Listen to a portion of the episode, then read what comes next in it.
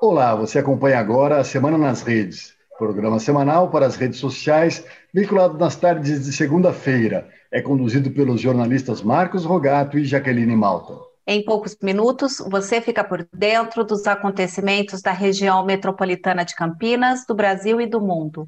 Destaques dos principais veículos de comunicação e fatos que estarão em pauta nos próximos dias.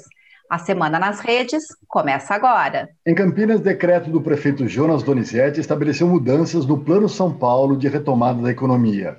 Bares e restaurantes da cidade ganharam duas horas de tolerância para o fechamento durante a fase amarela do plano.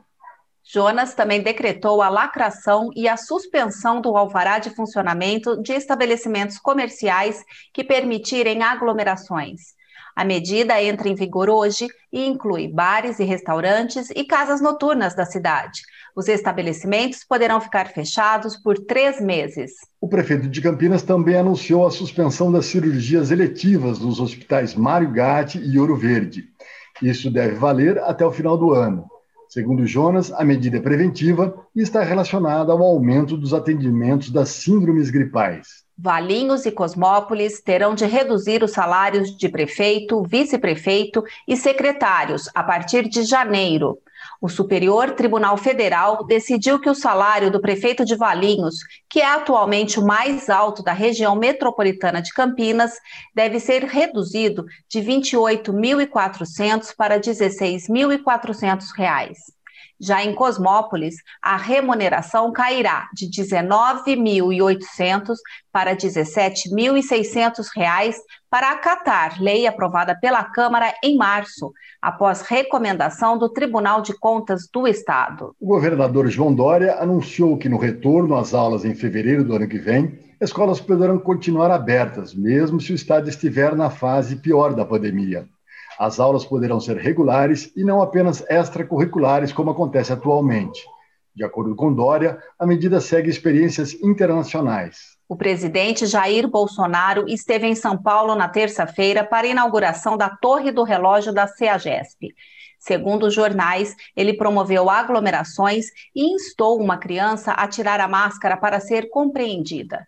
No mesmo dia, o presidente afirmou que não irá tomar a vacina da Covid-19. A pedido do Superior Tribunal Federal, o ministro da Saúde, Eduardo Pazuello, divulgou o documento em que detalha cinco fases do plano de vacinação contra a Covid-19.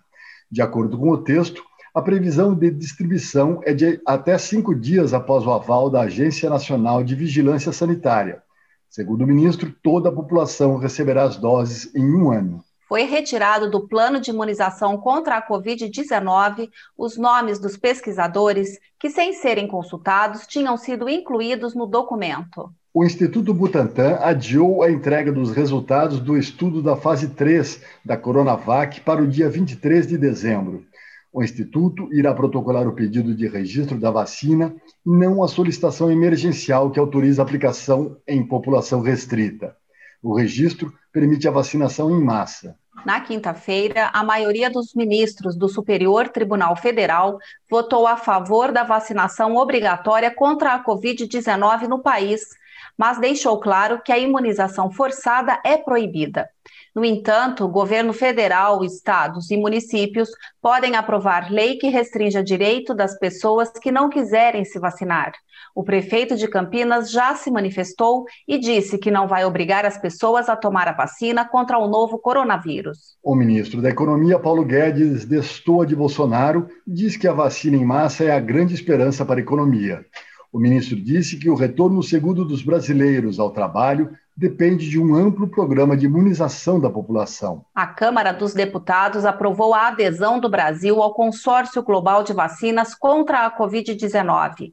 O COVAX Facility é apoiado pela Organização Mundial de Saúde.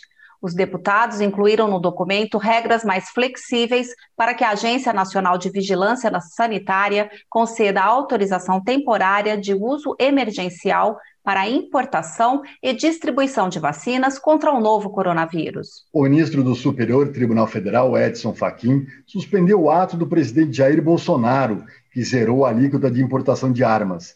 Baratear e facilitar a posse de armas era uma promessa do presidente. A medida chegou a ser celebrada por apoiadores do governo. E a ministra do STF, Carmen Lúcia, cobrou informações do ministro-chefe do Gabinete de Segurança Institucional, Augusto Heleno, e do diretor-geral da Agência Brasileira de Inteligência, Alexandre Ramagem. Ela solicita que expliquem orientações da ABIN a Flávio Bolsonaro em sua defesa no caso das rachadinhas. A ministra disse que o caso é grave e aponta para o descumprimento de decisão do Supremo, que proibiu o compartilhamento de informações de inteligência para atender interesses pessoais ou privados. Jair Bolsonaro parabenizou Joe Biden pela vitória nas eleições presidenciais dos Estados Unidos. O presidente usou suas redes sociais para isso, um mês após o resultado ser divulgado apoiador de Donald Trump e que torceu abertamente pela sua reeleição, era o único governante dos países que compõem o G20 que ainda não havia parabenizado Biden pela vitória. O Congresso aprovou a Lei de Diretrizes Orçamentárias depois de oito meses de negociações e disputas. A LDO define o orçamento de 2021 o acordo estabeleceu um déficit primário de 247 bilhões para o ano que vem. Após acusações entre Jair Bolsonaro e Rodrigo Maia, presidente da Câmara dos Deputados, o ministro da Economia, Paulo Guedes, admitiu que o governo não encaminhou à Casa Legislativa proposta de pagamento de 13º a beneficiários do Bolsa Família. O ministro afirmou que o pagamento neste ano configuraria em crime de responsabilidade. Das notícias internacionais, destacamos que a Suíça aprovou o registro definitivo da vacina da Pfizer em parceria com a BioNTech. A Suíça é o primeiro país a autorizar o uso padrão da vacina contra a Covid-19. Na quarta-feira, mesmo com quase 140 mil pessoas vacinadas no Reino Unido, Londres fechou cinemas, teatros e restaurantes e recomendou o trabalho remoto. Já no sábado, Boris Johnson decretou lockdown em Londres e no sudeste do país. Alarmado com o que chamou de mutação de disseminação mais rápida do coronavírus, o primeiro-ministro britânico mudou radicalmente a estratégia de enfrentamento da pandemia. A Itália adotou regras restritivas nos deslocamentos e o toque de recolher persiste das 22 horas às 5 horas. Bélgica, França e Espanha também terão toque de recolher no Natal. Na Alemanha, que já havia fechado restaurantes, bares, centros culturais e locais esportivos, ordenou o fechamento das lojas não essenciais a partir de quarta-feira. E o presidente francês Emmanuel Macron testou positivo para a Covid-19. Os Estados Unidos, o país mais afetado do mundo, iniciou a vacinação contra a Covid-19. 3 milhões de pessoas que fazem parte de grupos preferenciais, sobretudo os profissionais de saúde, devem receber o fármaco. As vacinas da Pfizer BioNTech e da Moderna estão sendo utilizadas de forma emergencial na imunização dos americanos. O destaque na área de sustentabilidade dessa semana é um fato lamentável. No Pará, região de proteção ambiental em São Félix do Xingu, operação do IBAMA e do Exército flagrou um dos maiores crimes ambientais cometidos na história brasileira. Uma área de 241 maracanãs foi queimada ilegalmente. De acordo com as investigações, o desmatamento foi financiado pelo ex-deputado estadual de Goiás, Daniel Messac. E a boa notícia da semana é que o governo federal apresentou o Plano Nacional de Vacinação. Houve mudanças em relação ao texto enviado ao Superior Tribunal Federal, com a inclusão de novos grupos prioritários no recebimento do fármaco. Agora constam população em situação de rua, trabalhadores do transporte coletivo e população privada de liberdade. O documento afirma que o Brasil tem em torno de 350 milhões de doses de vacinas em negociações, mas não estabelece início para a aplicação. Para você ficar ainda mais informado, destacamos agora as manchetes das principais revistas nacionais. Começo pela Veja, que essa semana tem o título O Ano da Virada. Com foto de capa e entrevista com o ministro da Economia Paulo Guedes, destaca perspectivas de melhoria na economia brasileira em 2021 na Veja São Paulo, para que tanto aluguel? Relata que governos federal e estadual e prefeitura gastam 637 milhões com locações de imóveis na capital paulista. Na revista Época, Revolução Psicodélica aborda a cetamina no tratamento da depressão. A Anvisa aprovou pela primeira vez o uso de uma substância psicodélica na abordagem contra a doença. Na Cruzué, a ABIN do B. A revista afirma que o diretor Alexandre Ramagem enviou a Flávio Bolsonaro relatórios produzidos clandestinamente. Na Isto É, os médicos. No fim do ano, a revista homenageia os destaques da sociedade brasileira. O escolhido de 2020 foi o ex-ministro da Saúde, Luiz Henrique Mandetta, por enfrentar o negacionismo de Bolsonaro e manter seu juramento de médico. Na revista Carta Capital, o título é O Suco contra o Vírus. A revista aborda o negacionismo do presidente Jair Bolsonaro, que agora recomenda um suco para combater o coronavírus. Na chamada de capa, a revista diz a demência começa por Bolsonaro, mas ressalta o que dizer do país que aceita impassível a sabotagem à vacinação. Entre os trend topics da semana, um dos assuntos mais comentados nas redes sociais e mais pesquisados no Google foram as vacinas para a Covid-19. Com vários países já aplicando na população e a iminência do Brasil também iniciar a imunização, muitas pessoas ficam com dúvidas. O resultado é o aumento do número de pesquisas e de fake news sobre vacinas.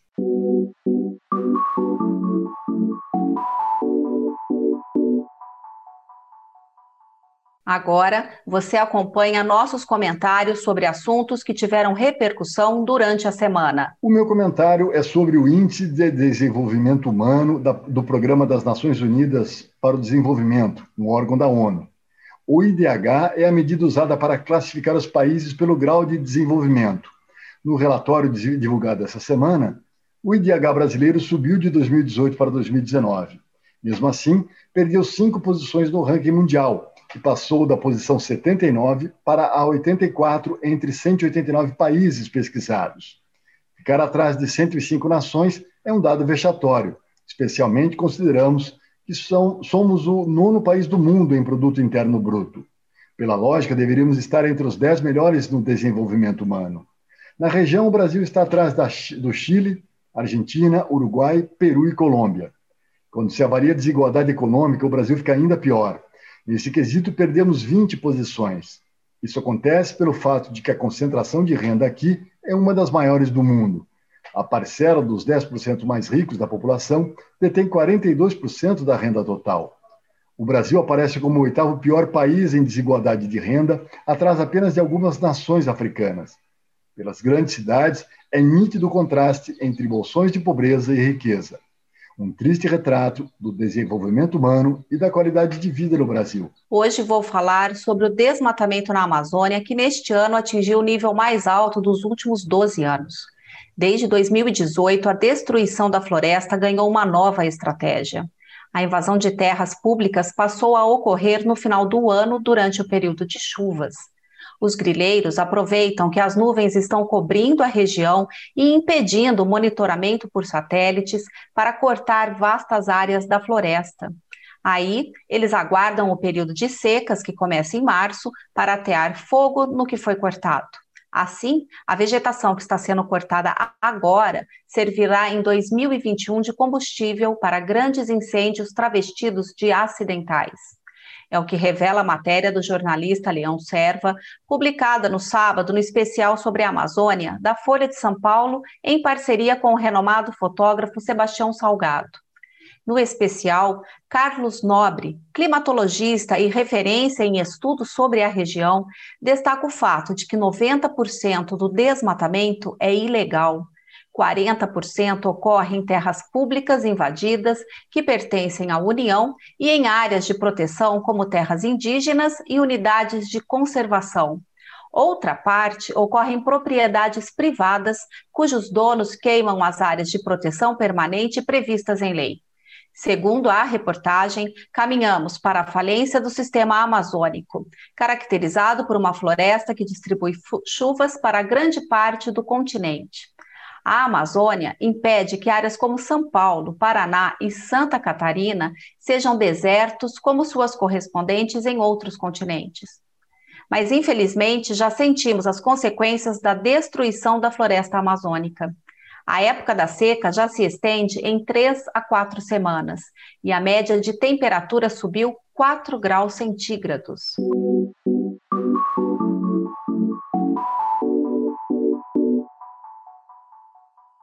Agora, antes do final, temos o quadro Calça Curta. E quem foi pego de calça curta nessa semana foi o deputado estadual Fernando Cury. Ele foi filmado se aproximando por trás da deputada estadual Isa Pena e apalpando-a na altura dos seios.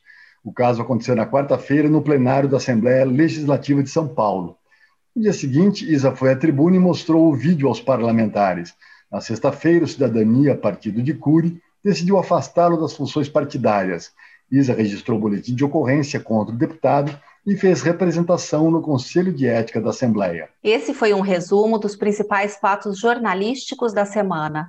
As fontes de A Semana nas Redes de hoje foram Correio Popular, Folha de São Paulo, Estadão, UOL, Twitter, Euronews e as revistas Veja, Época, Isto É, Cruzoé e Carta Capital. A Semana nas Redes é gravada em home office, sem equipamentos profissionais, mas com rigor na checagem dos fatos. Isso para oferecer a você um resumo jornalístico fiel de alguns dos mais conceituados veículos de comunicação. Você pode enviar perguntas, sugestões ou comentários para o e-mail contato